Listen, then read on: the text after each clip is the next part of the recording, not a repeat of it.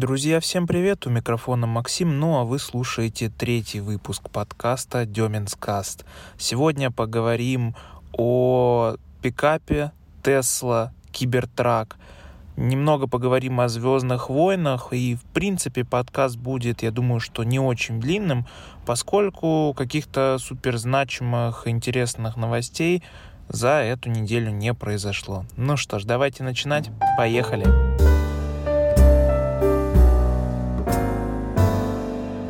Итак, Tesla представил свой новый автомобиль, который называется Tesla Cybertruck. Это большой пикап, который поступит в продажу, скорее всего, в 2022 году, потому что только в 2021 начнется его производство.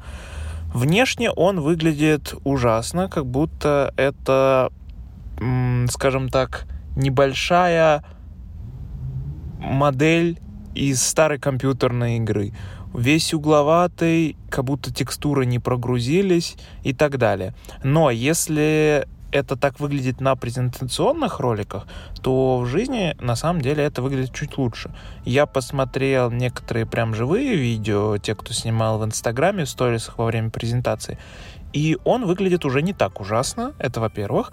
Во-вторых, э, салон у него достаточно неплохой, то есть э, такой, скажем, от Model 3 салон — что, в принципе, для такой машины я считаю, что неплохо.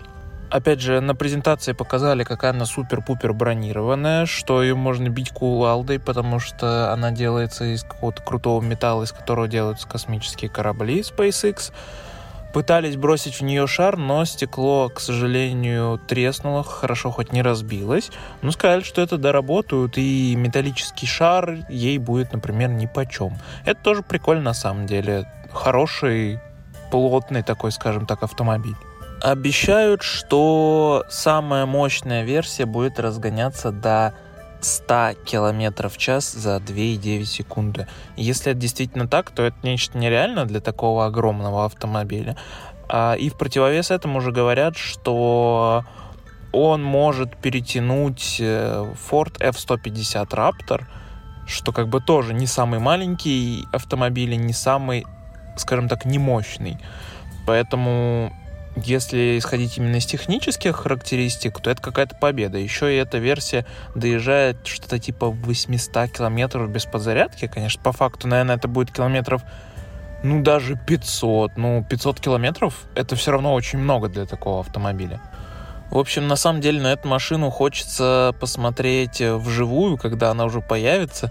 Я не уверен, что она в каком-то виде дойдет до нас, но было бы прикольно увидеть и, возможно, прокатиться на таком агрегате.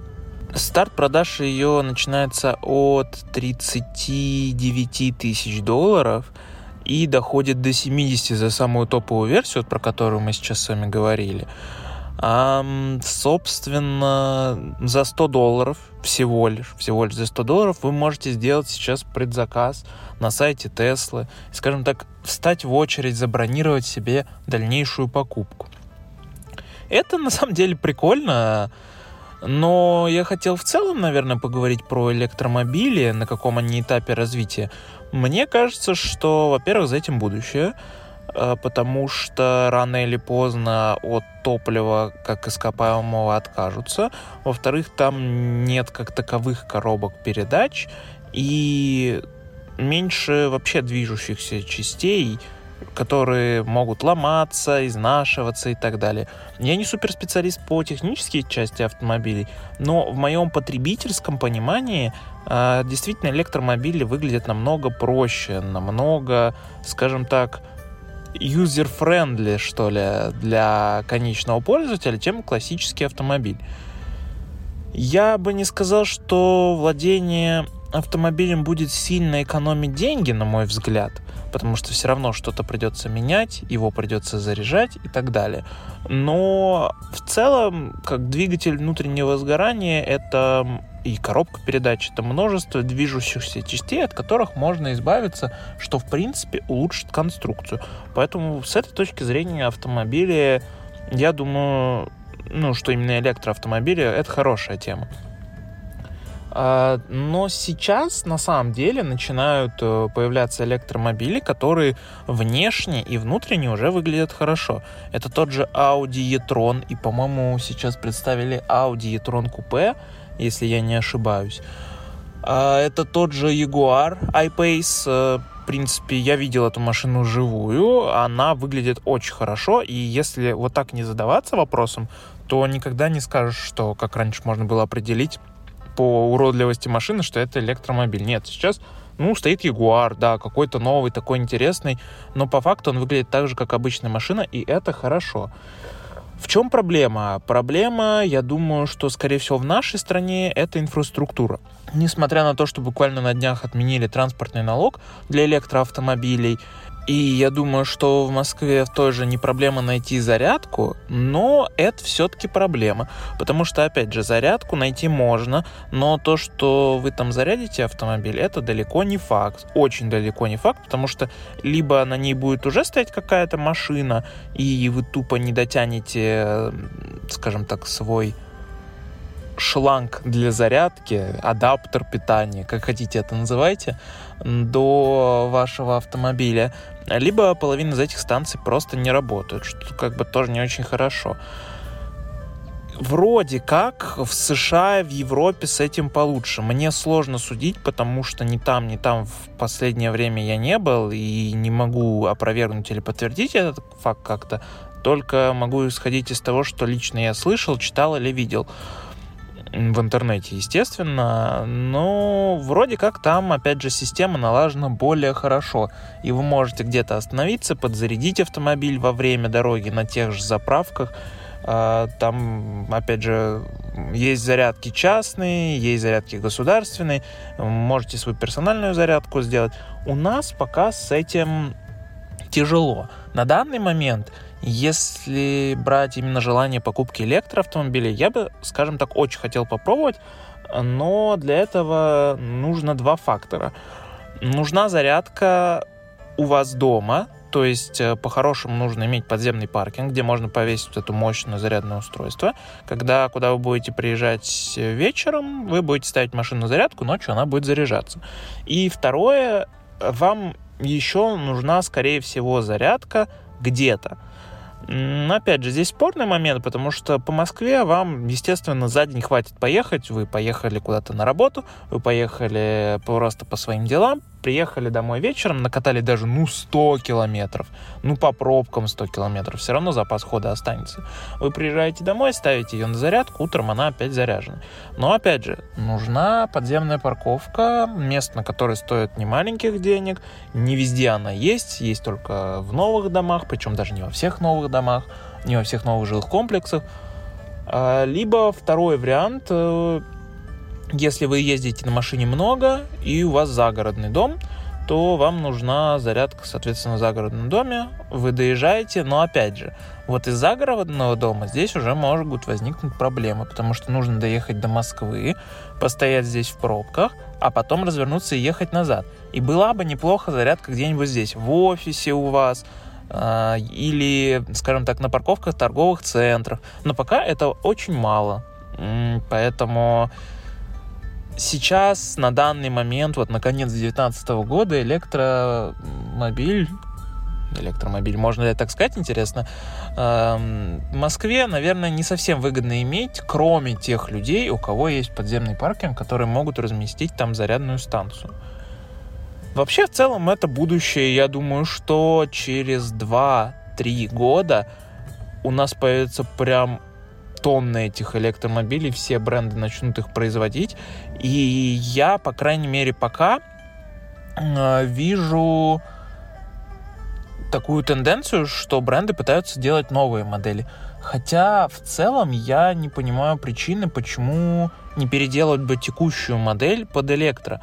Скажем так, оставить кузов, э, если мы, не знаю, берем там Audi A6 или Audi Q7, и просто добавить им опцию электродвигателя. Не гибрида, а именно электродвигателя.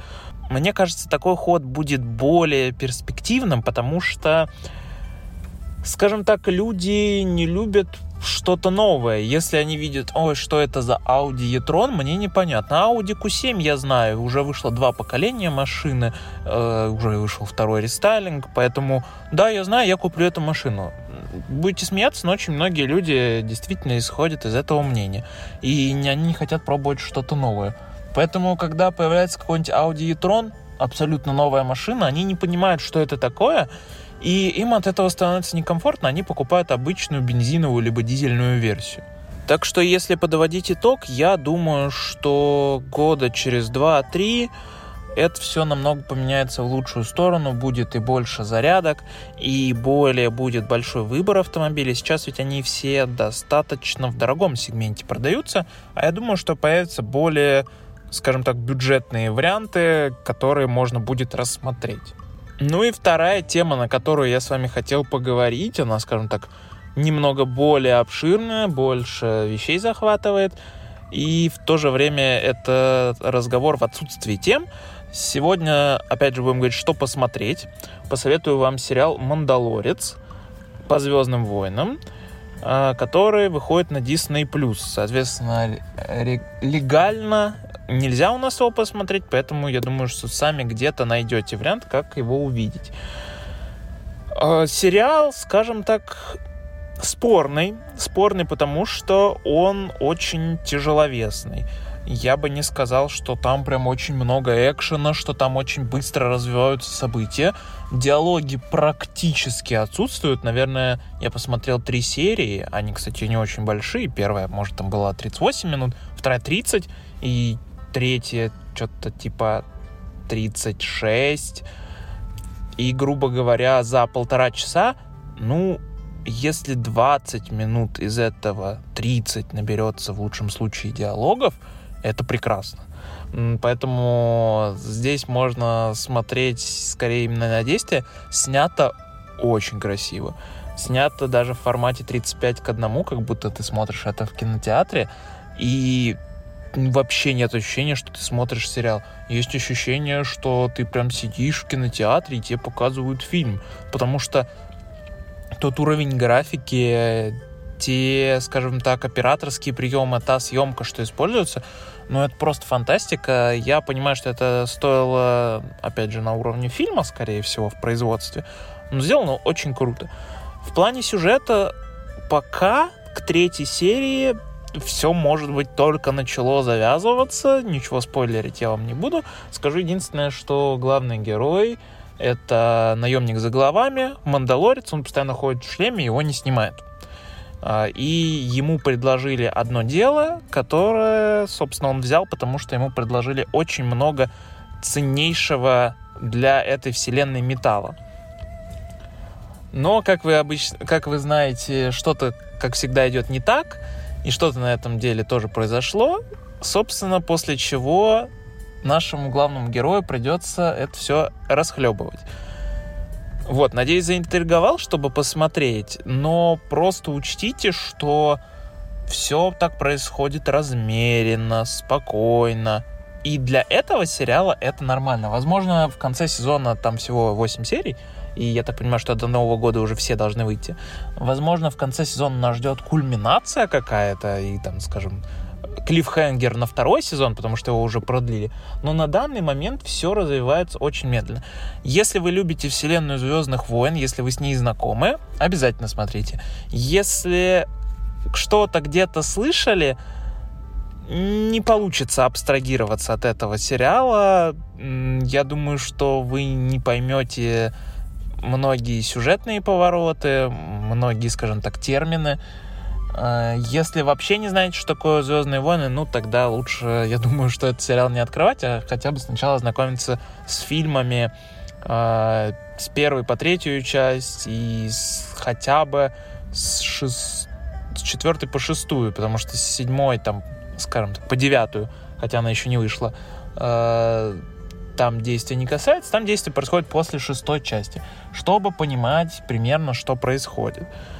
Ну и продолжая тему Звездных войн, расскажу во что поиграть, собственно, на этой неделе. Вышла игра э, Звездные войны «Джедай. Падший Орден», как она называется в российской локализации.